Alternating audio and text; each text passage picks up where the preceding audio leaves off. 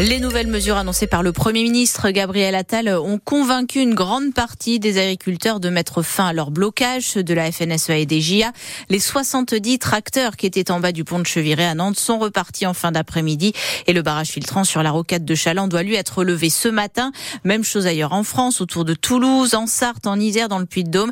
Le convoi des agriculteurs du Sud-Ouest repart lui de Ringis tout à l'heure. En revanche, d'autres agriculteurs poursuivent leur mobilisation. Ouais, c'est le cas chez nous de la Confédération paysanne qui empêche toujours les camions d'entrer et de sortir de la plateforme logistique de Leclerc à Saint-Étienne-de-Montluc qui approvisionne une cinquantaine de supermarchés dans le Grand Ouest. Ils y sont depuis lundi et ça commence à avoir des conséquences dans les magasins, euh, notamment ceux de l'agglomération nantaise, Marius Delaunay. Il y a quelques rayons, surtout pour les produits frais qui commencent à se vider à vitesse grand V. Il n'y a pas grand-chose là. Hein. Il va pas falloir être difficile pour manger. Dans le magasin, on commence à manquer de crème fraîche, de lait aussi. J'ai vu une affiche qui disait qu'ils s'excusaient parce que bah, ils étaient bloqués, donc ils n'avaient pas tout ce qu'ils avaient, ce qu'ils voulaient vendre. Les rayons de yaourt et tout ça, ils sont vidés. Enfin, il y en a très peu. Tout ce qui est charcuterie et tout ça, c'est pareil, ça commence à se vider. Jeanne, une mère de famille qui vient faire ses courses. Le manque de produits frais, ça ne la dérange pas, surtout si c'est pour soutenir la cause agricole. ça fatigue un peu, mais en même temps, il euh, faut les soutenir. Quoi c'est normal. Enfin, pour moi, ça paraît logique. De manière générale, les gens font attention. Ils s'adaptent en fait selon une employée du centre commercial. Il n'y a pas de gros caddie, il y a pas, ça déborde pas. Et on fait pas de queue en caisse, rien. Tout le monde fait attention. Pour une fois, c'est bien. Peut-être qu'après lundi, si ça continue. Euh, les réserves vont être vides. Pour l'instant, la Confédération paysanne n'a pas prévu de lever le blocage de la centrale d'achat Leclerc de Saint-Étienne de Montluc. Les agriculteurs pourraient encore rester sur place plusieurs jours. Parce que, disent-ils, rien ne nous correspond dans ce qui a été annoncé par le Premier ministre Gabriel Attal, le renforcement des lois EGalim pour une rémunération juste de la part des industriels et de la grande distribution leur paraît bien flou pour l'instant. Et surtout, ils n'acceptent pas la suspension du plan Ecofito pour la réduction des pesticides dans l'agriculture. Mais donc, euh, globalement, la colère des agriculteurs est en train de retomber. Et Paul Barcelone, le nouveau Premier ministre, sort la tête haute de cette première crise qu'il a eu à gérer.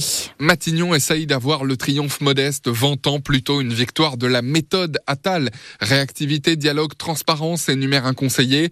C'est avec la FNSEA et les jeunes agriculteurs que Gabriel Attal a topé. Le fil du dialogue n'a jamais été rompu, se félicite l'entourage du Premier ministre. Les tracteurs rentrent dans leur ferme, lâche même un membre du gouvernement. Mais en contrepartie, les agriculteurs attendent de premiers résultats avant le salon de l'agriculture. L'adoption de la loi d'orientation agricole aussi avant le mois de juin.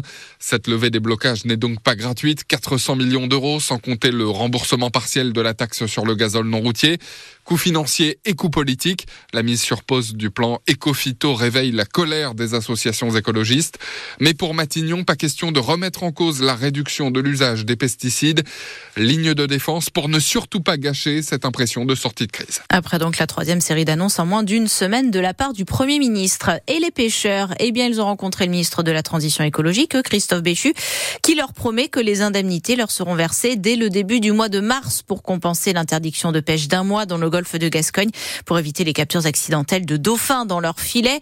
Il faut pour ça que la Commission européenne donne encore son feu vert lundi, mais le ministre assure qu'il a déjà un accord de principe.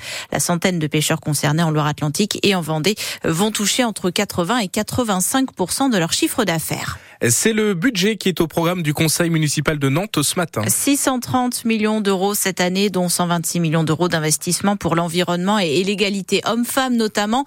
Et en fin de séance, il sera aussi question de la situation de l'association Léo Lagrange, à qui la ville sous-traite l'accueil périscolaire.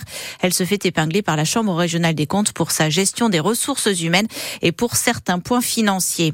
Euh, plus de 99% de la population en France peut désormais avoir la 4G Internet à haut débit sur son téléphone, euh, selon l'ARCEP, le gendarme des télécoms, et il n'y a quasiment plus de zones blanches. Euh, c'est en montagne hein, que c'est encore difficile de bien capter. Euh, le plus vieux réseau social fête ses 20 ans aujourd'hui. Facebook, lancé donc en 2004 aux États-Unis à l'université d'Harvard avant de conquérir des utilisateurs dans une grande partie du monde. Plus de 3 milliards d'utilisateurs l'an dernier qui ont ouvert Facebook au moins une fois par mois. Le FC Nantes se fait prêter un défenseur juste avant la fin du mercato. Et pour compenser le départ de Quentin Merlin, l'Olympique de Marseille. Ce défenseur, c'est Nicolas Kozza, latéral gauche, lui aussi. Il a été formé par Montpellier, donc il connaît bien la Ligue 1. Il jouait jusque-là en Allemagne à Wolfsburg. Le FC Nantes qui, dans le même temps, prête son latéral droit Fabien Santon à l'Elas Vérone en première division italienne.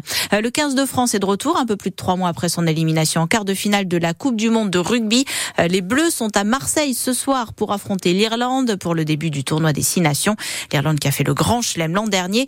La rencontre est à 21h et on la suivra ensemble sur France Bleu. Les poêles à crêpes vont chauffer aujourd'hui, sans doute tout le week-end. Parce que c'est la chandeleur qui euh, se fête aussi beaucoup dans les entreprises. Sympa la crêpe partie entre collègues. En tout cas, c'est du boulot pour la gérante de Sarrazin à Pontchâteau qui fait une grosse partie de son chiffre d'affaires euh, avec ce type de commande. Il y a beaucoup, beaucoup d'entreprises qui nous contactent.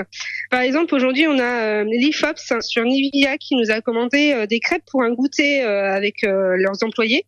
On a aussi Kiloutou qui nous prend sur trois jours la semaine prochaine. Donc euh, voilà, ça marche encore. Si c'est pas les entreprises qui nous contactent, euh, c'est les salariés qui euh, viennent nous acheter des gros lots de crêpes. donc voilà, j'attendais pas à avoir autant d'entreprises. Je pense que ce qui m'apporte le plus d'entreprises sur la Chandeleur, c'est surtout le site internet. là, j'ai encore eu une demande tout à l'heure pour 400 personnes, le groupe de la Poste. Le truc, c'est que les entreprises, elles, elles s'y prennent pas forcément en avance, donc elles vont nous contacter 15 jours avant. Donc c'est coup de chance hein, si on est dispo ou pas, mais c'est surtout que c'est souvent du dernier moment. Donc, faut réussir à faire.